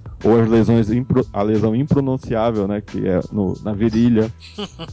é, é, na cabeça, enfim, são vários. Tem, rola uma tabela, rola 2d6 e verifica onde é que tu levou a lesão. Então isso acontece quando tu fica incapacitado. Então tem que levar o quarto ferimento e rola na tabela de lesão. Com a regra de dano severo, se tu levar um ataque que te causa um ferimento, que pode ser um, dois ou três, enfim, não interessa. Vamos dizer, ah, tu levaste um ataque e levou dois ferimentos, rola na tabela de lesão. Levou ferimento, vai rolar na tabela de lesão. E, rola, e faz o teste para saber se ela é temporária ou. Ou, ou permanente. Ou permanente, né? Então, ah, é, qualquer ataque que causa ferimento pode ter consequências permanentes. Ou e mais do que o dano, simplesmente. Acaba que no final das contas, tu, é, esse é o tipo de campanha que os personagens chegam tudo no final, no final da campanha. Manco, sem braço, sem. É, tá beleza. Pois é, ela funciona como uma regra de ambientação. Então a ideia de que qualquer coisa que cause ferimento vai, vai ser dessa forma. Eu uso ela em companhia de fantasia, é, eu dou isso como uma característica de certos monstros. Então o dragão causa dano severo, o ogro com a clava dele do tamanho de uma árvore causa dano severo. Uhum. Tá entendendo? Aqueles personagens que, que o, o, o, dano dele tem que ser mais perigoso do que simplesmente causar ferimentos. Eu digo, uhum. olha, esse aqui causa dano severo. Eu não digo, é. na verdade, eu descrevo. Eu falo, olha, esse ogro aqui, tu imagina que se essa clava pegar na tua cabeça, ele vai tirar ela do lugar. Quando eu falo é, assim, é uma abordagem já que fica bacana também. É uma abordagem legal porque também o cara é, é, fica um pouco mais esperto, né? Porque uhum. apesar de tudo, o personagem dele vai sobreviver, mas vai ficar debilitado. Né? Uhum. Incluindo, vai diminuir bastante a chance dele sobreviver se eles vão um próximo ataque. Exatamente.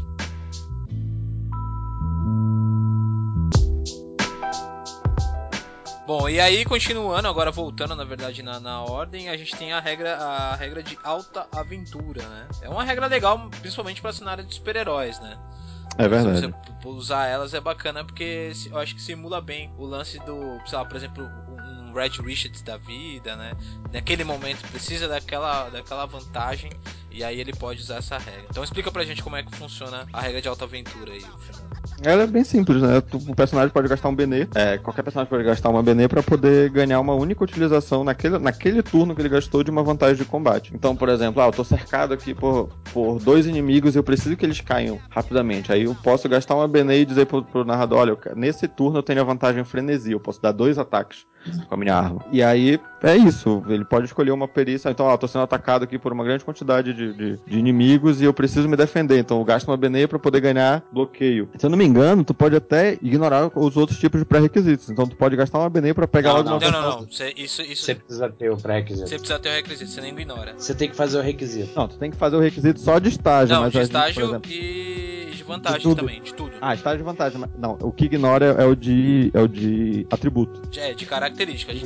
É, o de atributo. O de atributo ignora seja... e a de estágio de vantagem tem que cumprir. Tá, então tu pode pegar, por exemplo, um bloquear normal, né? Isso, isso, exatamente. Pode pegar um bloquear e aí o personagem ganha mais um ia parar naquela rodada. Então é, é bem interessante exatamente pra. Eu acho que o narrador deveria pedir, de uma certa forma, uma descrição, né? Por que, que ele tá ganhando? Sim, sempre. Não, com certeza. Isso aí tem que ser padrão. pra qualquer jogo, não precisa ser só Savage é. World. Peça a descrição pra tudo. É, e eu, eu acho que a segunda mais utilizada é o Coringa Selvagem. Sim. A regra de ambientação Coringa Selvagem. Que ele fala que, olha, se tu é um personagem. Se a Benê, ela deveria ser um prêmio, né? Uhum. Eu digo que ela é um prêmio muito legal porque ela é um prêmio que é imediato. Olha, tu, aquele prêmio que é, nos outros sistemas diz assim, olha, o cara interpretou muito bem, ele vai ganhar mais XP. Não. Aqui no Savage World, o cara interpretou muito bem, fez uma cena legal, toma, ganha um Benê. Na hora, tu te usar na hora. E aí tem narrador que acaba esquecendo, tem narrador que não dá muita Benê, e aqui ele diz, olha, se tu é muito mesquinho com Benê, usa essa regra aqui, Coringa Selvagem. Toda vez que o grupo, alguém do grupo sacar um Coringa, todo mundo ganha uma Benê. E pronto, teve. E. O problema é que se tiver um grupo muito sortudo, né? é que eu, eu, eu, eu, acho complicado jogar esse negócio do, do Benê na mecânica, porque assim como você acabou de falar, eu vejo o, o Benê como se fosse um ponto de experiência imediato mesmo, né? O cara fez uma coisa legal, ele ganha aquilo, ele já pode, pode utilizar como uma vantagem. E você deixar isso pro sistema, eu acho um pouco. É é só mais para quem é mais. Eu acho mais para quem é mais esquecido, mas. Eu não sei, eu, eu acho que teria que usar com parcimônia isso aí. Eu pessoalmente não gosto de, de colocar esse tipo de recompensa assim com sorte. Pro meu gosto não, não cai. eu usei uma vez que eu, que eu tipo, eu já, já tava numa campanha, algumas aventuras, né? Aí eu, eu olhei, eu li isso aqui, eu falei assim, será que eu tô dando BN suficiente? Porque, na verdade, acaba se tornando padrão. Se o teu grupo começa a fazer, a fazer coisas legais o tempo todo, tu acaba deixando de dar BN pelas coisas legais, porque elas se tornam padrão, tá entendendo? É, é, e aí acabou que eu fiquei assim, pô, eu não tô mais dando BN pros caras. Aí eu falei, vou usar. Aí eu apliquei essa regra. Só que eu fiz uma modificação. Que se, por um acaso, os NPCs, os vilões tirarem uma BN, ele ganha uma BN também. Tirarem um Coringa, ele ganha uma BN também. Ou melhor, eu ganho uma BN, o narrador ganha uma BN. aí equilibrou um pouquinho mais. Mas aí eu, foi a única vez que eu usei. Eu prefiro não usar também. Mas ela é uma regra nesse sentido. Bom, aí na sequência a gente continua com a especialização de perícias, né? Para quem não está satisfeito com as perícias mais genéricas do Savage Worlds, pode aprofundar um pouco mais, né? Exatamente. Ah, do Savage Worlds basicamente, lutar cobre todas as armas de corpo a corpo e combate desarmado. Aí tu diz, poxa, eu quero fazer, eu quero adaptar Game of Thrones, que é mais realista. Então, o tipo de arma que o cara usa faz diferença na luta. Então aí, ah, não, eu vou criar perícia, uma perícia é, de lutar, por exemplo, eu vou criar uma perícia lâmina longa, espada de lâmina longa, espada, é, lâminas curtas, armas de lâmina longa, armas de lâmina curta, machados, e aí você vai dividindo. E ele traz um. Como fazer isso aqui, né? Ele dá essa ideia de, de desmembrar as perícias. Exato. Falha crítica é outra que todo mundo usa. Sim, né? Ah, eu, eu acho. É, vai, falha crítica é. Falha crítica é. é quando o personagem rolar um, um par de 1, um, né? Que é uma falha crítica em Savage Worlds, no rolar de característica, ele não pode gastar um Benê, ele tá preso. Essa falha crítica é algo bem simples, mas que, que é, é bastante utilizado, né? Eu acho que deveria ser regra pa padrão. Eu também acho. Eu uso como padrão. Tipo, eu, não, eu nem lembro dela como, como uma regra de ambientação. Já, pra mim já é o padrão do sistema. É, eu, em algum momento, em algum momento ele fala no livro, eu não lembro já, que ele até diz assim, por que isso? Porque ele fala assim, se o destino sorri para os, para os personagens, mas ele também cobra um preço. Porque só quem pode tirar a falha crítica são cartas selvagens, porque eles são os únicos que podem tirar dois uns na mesma rolagem. Olha, eu vou, eu vou ser sincero que eu não lembro se eu uso isso ou não. Ah, pelo, ó, pelo, pelo que você já deixou transparecer aqui na, na, na no primeiro episódio, tem, eu tenho certeza que você, você usa isso aqui como padrão. E por isso que você nem lembra se você usa ou não. Eu realmente não lembro, eu não lembro, não lembro, cara. Não lembro mesmo. Bom, aí continuando mais uma bem curtinha que é sobre fanáticos, né? Uhum. Que é quando os inim o inimigo carta selvagem for atingido por um ataque, é, um dos asseclas pode entrar na frente para poder defender ele. Algo bem simples, né? Eu, eu, eu Algo bem Indiana Jones, a múmia. É, é, eu nem sei se, se, se isso, sei lá, se é uma regra. Eu acho que tá muito mais ligado à narração, à cena, o que tá acontecendo e tal. Mas tudo bem, ele transforma isso numa suposta mecânica. Isso, isso daí para mim é regra padrão para todos os sistemas, todos, todos os jogos. É, né? Você tem um, você tem um vilão e tem um, e tem um lacaio ao, do lado dele, o lacaio sempre vai se jogar na frente. Não, sempre não, mas assim. É, empurra, é se, for, se for importante pro, pro jogo, ou então se for dramático, sei lá. É, eu nem penso três vezes. Eu, assim, é o tipo de coisa que eu nem penso como uma regra opcional, cara. É, eu, eu acho que é, isso aqui, o Fanáticos, ele, ele tá muito mais ligado à narração, a, a como a cena tá sendo construída e etc de como, como uma mecânica em si, né? Ele coloca, eu acho que isso aqui pra mim, olha eu dando meus pitacos, né?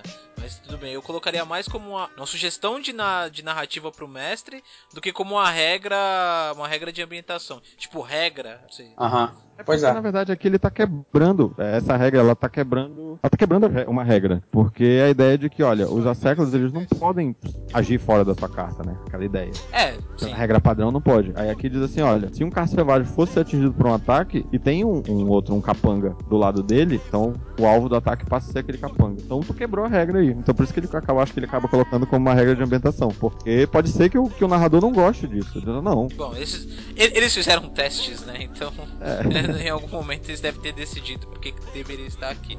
Na sequência, heróis nunca morrem. Acho que, acho, acho que é autodescritivo. É, né? então, não tem muito o que dizer, né? E aí continua falando de. Então, vamos pular, múltiplos idiomas, né? Também eu acho bem bem autodescritivo. É, apesar de que eu não gosto dessa regra, eu uso outra. Qual? Eu acho que ele dá muito, ele dá muito idioma. Que a meta, ele diz assim, olha, é a metade da tua astúcia em idiomas, né? Ele diz que é pra cenários de fantasia, geralmente, que dão que tem, trabalham com muitos idiomas. Então eles dizem, ó, se tu tem é, astúcia D10, tu fala cinco idiomas. Se tu tem D4, tu fala dois idiomas. Eu falo, não, cara, eu dou um idioma para cada tipo de dado, entendeu? Eu uso assim. Ah. Um D4 fala um idioma. E, se, e, inclusive, se tu tem uma língua nativa e, uma, e a comum, tu vai ter que decidir uma das duas. Caramba, você é cruel com língua, hein? Aham. Eu sou cruel com, com astúcia, na verdade, no meu sistema. Porque para evitar que qualquer um queira pegar astúcia só pra ficar forte. Astúcia D4 pra ficar forte. Sim, sim, sim. Bom, continuando, nasce um herói, né? Também que, que o que, que ela diz? Que é durante a criação de personagem, você pode ignorar as qualificações do estágio para vantagem. É tipo como se o cara, né, ele já nasce chosen one, então ele já tem o que é preciso para ser o herói, né? Mas, mas, depois ele tem que cumprir os requisitos, sim, né? Sim. Na, na, evolução. Então o cara pode pegar bloqueio aprimorado na primeira, como novato e, e ganhar dois já parar, olha. Aí tem uma que eu gosto bastante, que ela é bem curtinha, mas eu adoro usar ela, que é sangue vísceras. Cara, eu tô pensando em incluir ela na minha campanha ah, de, eu, de fantasia. É, eu mestrei uma de, de no Império Romano, cara, e foi só sangue e vísceras, ah, é. cara. Tem que tem ser. Tem que ser, não tem. Não, não tem... Como é que ela funciona? Funciona bem, cara. Fica, fica muito mortal, né? Você gastar a BN pra, pra, pra poder rolar dano, né? Então. É, foi, foi, isso que a gente ainda não falou, né? O que, é que ela faz.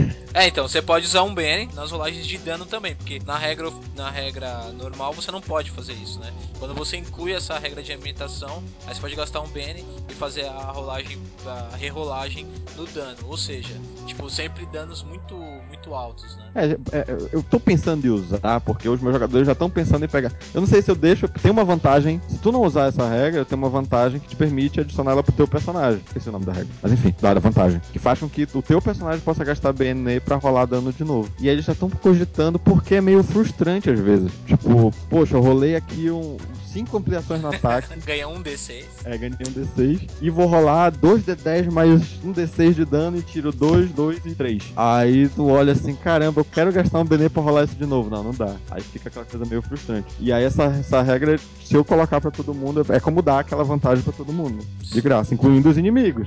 Sim, sim, incluindo os inimigos. É, é sempre bom lembrar que o que vale pra um vale pra todos. Se for uma ambientação, vale pra todo mundo. Bom, aí continuando, a gente tá sempre, a gente continua com 100 pontos de poder. É a última, né? É, é a última. É 100 pontos de 100, 100 pontos de poder. Você quer dar uma, uma geral aí que tem, eu acho que tem umas coisas legais assim. Pois é, a gente não falou de poder.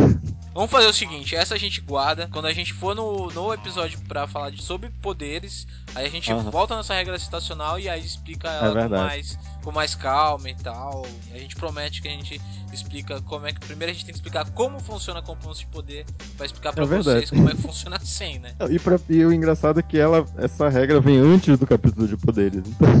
é, pois é. Isso é estranho. Bom, a gente vai, é, como a gente já tinha combinado antes, a gente não vai falar sobre as regras de veículos, que é algo bem, né, bem, bem denso e, e bem específico, né? É bem específico, na verdade, ele traz várias regras bem, bem, como é que a gente disse até agora? abstratas, né? Uhum. Para resolver de forma bem narrativa. E aqui ele diz assim: olha, se teu cenário pede regra um combate detalhado entre veículos, então tá aqui, tu tem regras. Se tu quiser, tu usa essas aqui.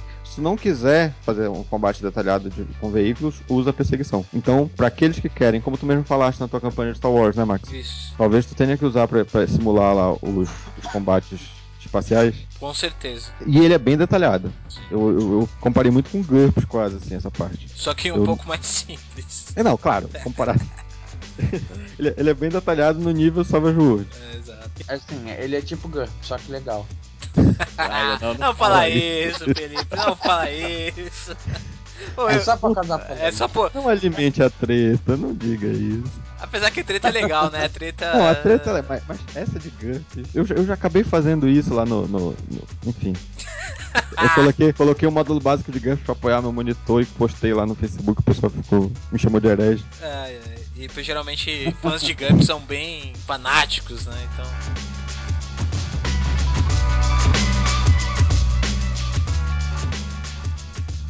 Bom, continuando, a gente agora vai para a última parte, né, da, disso que é bem extenso, né, de tudo isso que a gente falou, e agora a gente vai falar das tarefas dramáticas, né? O que são as tarefas dramáticas? Tarefas dramáticas. Sim. Olha, eu vou falar que até agora o meu grupo, quando eu joguei, tem um jogador de Dungeon World no meu grupo. Ele saiu do Dungeon World, veio, caiu aqui de paraquedas, né? Savage World. O jogador de Dungeon World, ele é um pouco mais exigente quando ele tá jogando no sentido das regras. Olha, eu não quero me preocupar muito com regras. Eu gosto de, de escrever, de narrar, eu percebi muito isso. Eu sou um jogador de Dungeon World também. E aí ele, ele elogiou muito a regra, por exemplo, de perseguição. E aí eu fui descrevendo para ele como é que funciona, incluindo essa tarefa dramática, o conflito social, e ele achou, poxa, é muito legal. Ele se sentiu muito à vontade que ele falou, jogando a perseguição, por exemplo, porque é bem descritivo, né?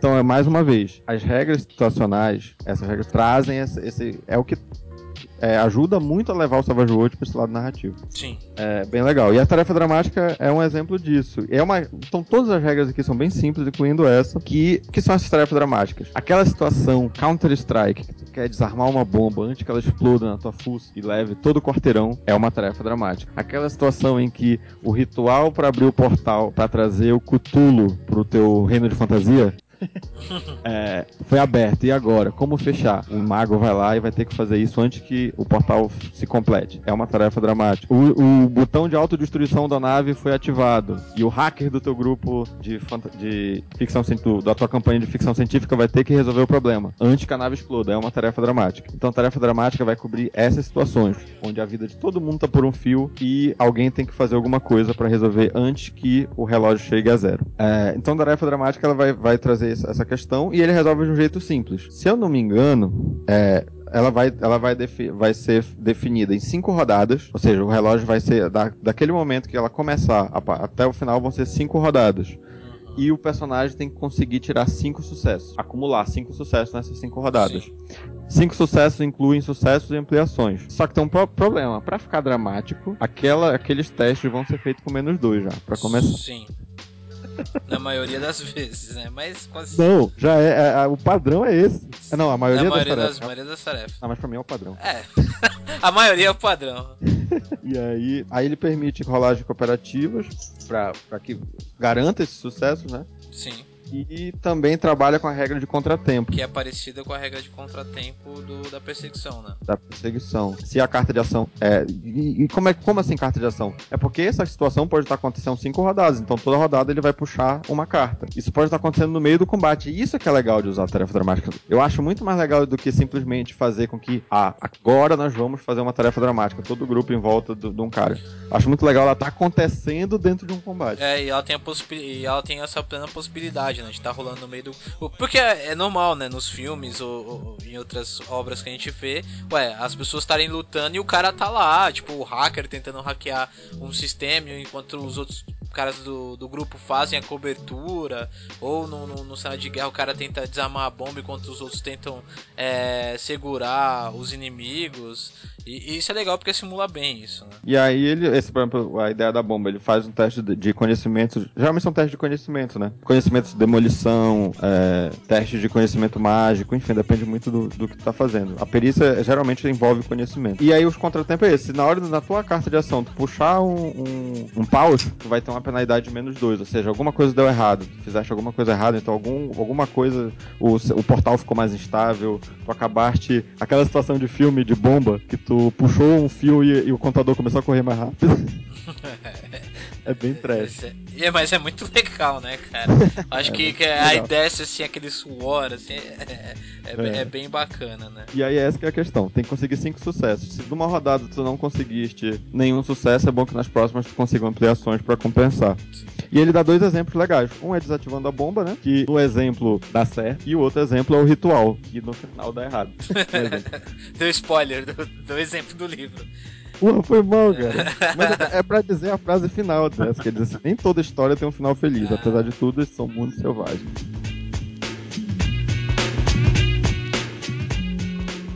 Viagem é a única, a última regra situacional. E explica como é que funciona a viagem, sabe? Se o cara quiser, né? Quantificar isso. Geralmente, mestre geralmente pula isso, né?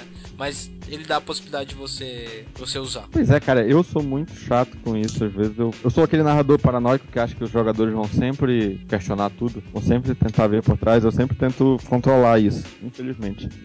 Às vezes eu perco tempo. Mas tem aqui essa tempo, ideia de tempo e distância quanto tempo o, o, o, é, o personagem com tal tipo de quanto quantidade de movimentação vai conseguir cobrir em um dia. E aí ele faz, a regra dele basicamente é pegar aqui, tu, tu faz uma conta, uma multiplicação, vendo o teu, o teu movimento e ver quanto tu consegue cobrir em um dia. É, e ele, ele transforma a tua movimentação de quadrados em quilômetros por hora. E aí vai depender de quantos quilômetros por hora o teu personagem, os teus personagens vão ficar andando. Traz uma tabela de modificadores de terreno, que tem vários RPGs, principalmente de fantasia. Seja o pessoal tá indo é, por, pela, pela estrada, tá tentando cobrir uma floresta, então isso acaba atrasando mais o grupo. Traz regras para velocidade de voo, traz regras para viagem veicular. Principalmente ele considera aqui que as, o, no Savage World a ficha do veículo é um pouquinho diferente. Então ele acaba considerando isso aqui. Navios à vela. Então aqui, basicamente, é tempo e distância, tem tudo isso. E a outra parte dessa regra de viagem são os encontros aleatórios. Ele traz aqui uma forma de como tu vai trabalhar com encontro aleatório. E mais uma vez usa o baralho. Sim. É... Já usou alguma vez? Já, ou já,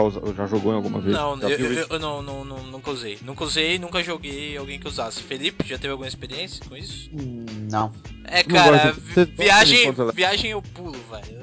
Para ser sincero, para ser sincero, nem lembrar dela. Pois é, eu Cara, também. Tu pula. Pois é, eu fazia isso. Fazia isso até, até um, um, jogador, um jogador meu chegar comigo. Eu comecei a fazer a ideia de expectativa, né? Ah, a gente vai jogar a primeira sessão. O que é que tu espera? A gente foi jogar Forgotten, por exemplo. Aí o cara falou: Ah, eu gosto de combate, ação, eu outro gosto de interação social. E um deles virou pra mim e falou assim: Eu gosto de exploração. Eu gosto de explorar o cenário e tal. Aí eu falei: Porra, não posso pular a viagem, cara. que é a parte mais importante pro cara. Pois é, porque é, é, isso, é isso que ele falou. Assim, pô, eu gosto de chegar e conhecer os lugares, de desbravar a floresta, ir de um lado pro outro. Ah, mas é, aí que tá, mas o negócio da viagem, ela, é, essa regra ela controla mais questão de tempo. Eu acho que assim, tem outras maneiras de, do cara explorar sem que precise desse recurso aqui.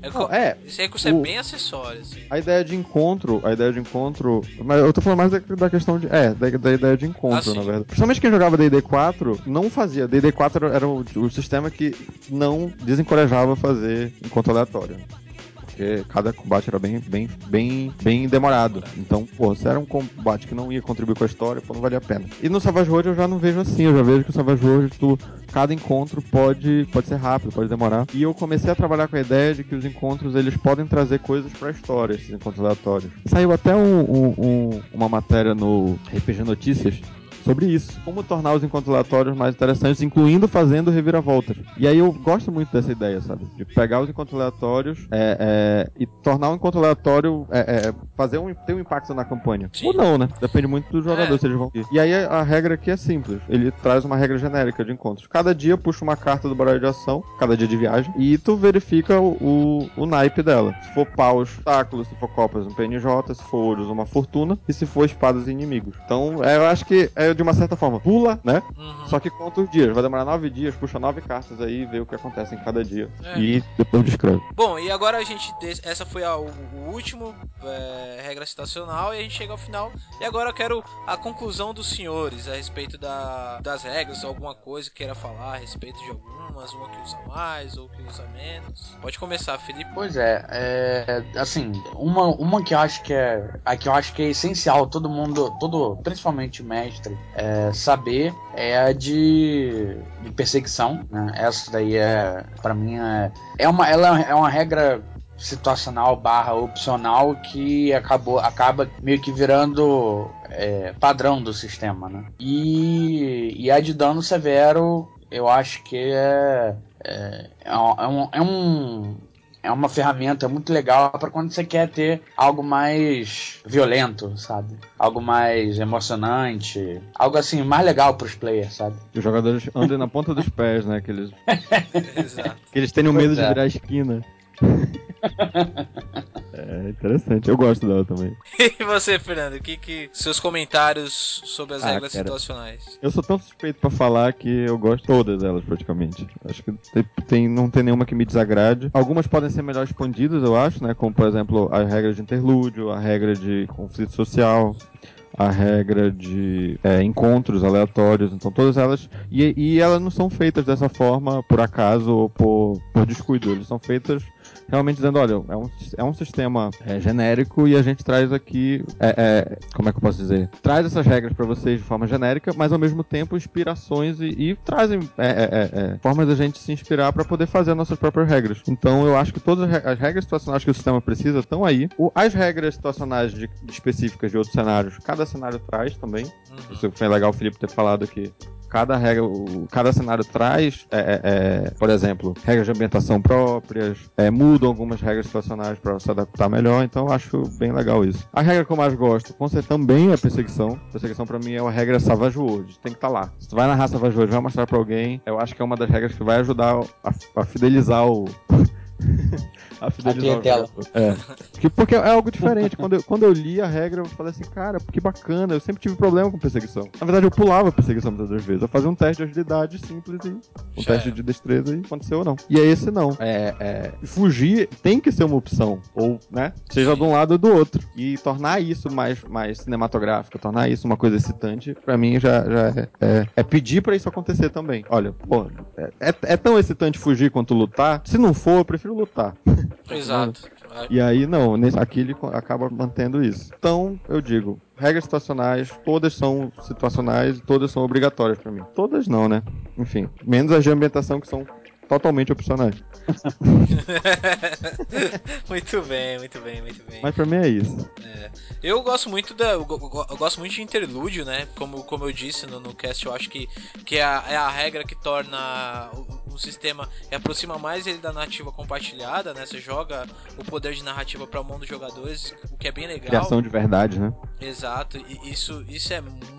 Acho isso fantástico, assim. Você ter num sistema mecânico essas coisas que, que incentivam a narrativa, que é o que faz o jogo andar, e aí através até desses interlúdios você conseguir pegar elementos para compor a história, né? Pra, pra trazer coisas uhum. pra, pra história. E eu acho que a regra de perseguição, bom, todo mundo já falou, acho que ela é um concurso pro, pro sistema. Mas eu acho que de modo geral, as regras elas, elas são, são bem bacanas, fáceis de aprender, rápidas de aplicar no sistema, que isso é a grande a grande vantagem de todas essas regras. Eu só acho, por exemplo, continuando em perseguição, elas são regras que tu lê a primeira vez, tu, a regra de perseguição é uma regra que tu tem que ler duas vezes, porque ela quebra um pouco exatamente um paradigma Exato. de outros sistemas. Então, lê duas vezes, lê três vezes e com aquela ideia, olha, é abstrato, não é linear.